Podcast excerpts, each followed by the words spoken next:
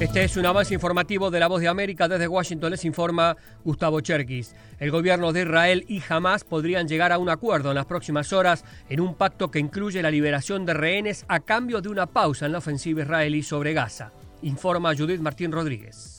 La inédita escalada de destrucción en la franja de Gaza aumenta la presión sobre Israel para que llegue a un acuerdo con Hamas, quien gobierna en el enclave palestino y considerado grupo terrorista por varias naciones de Occidente.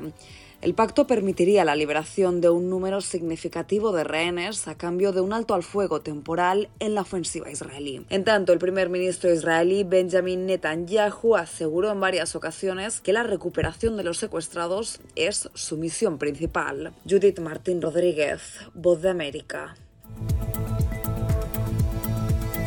Y en más de este tema, una delegación de ministros de Arabia Saudita, Jordania, Egipto, Indonesia, la Autoridad Palestina y la Organización de Cooperación Islámica se reunieron con el máximo diplomático de China, Wang Yi, en Beijing para pedir un alto al fuego inmediato en Gaza y permitir la entrada de ayuda humanitaria al enclave palestino devastado por la guerra.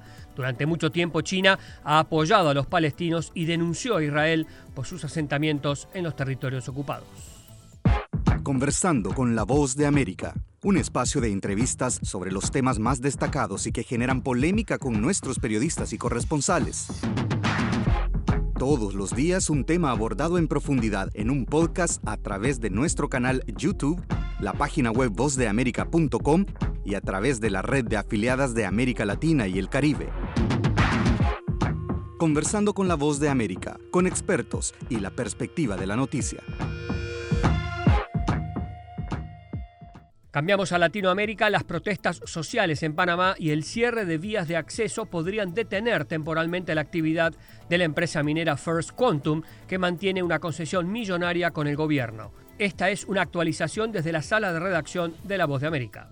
Tras cinco semanas de protestas ininterrumpidas, Minera de Panamá, filial de la empresa canadiense First Quantum, informó que posiblemente tendrá que suspender sus operaciones de forma temporal a mediados de esta semana por la falta de suministros para la planta de generación de energía debido a los bloqueos por parte de pequeñas embarcaciones, aludiendo directamente a las protestas sociales que reclaman se derogue la ley 406 que renovó por 20 años el contrato entre el Estado panameño y dicha empresa, decisión que ha sido rechazada. Desde hace un mes, las manifestaciones y cierres de calles en el país se han recrudecido. Las autoridades han detenido a más de mil personas durante las protestas. Sala de redacción, Voz de América.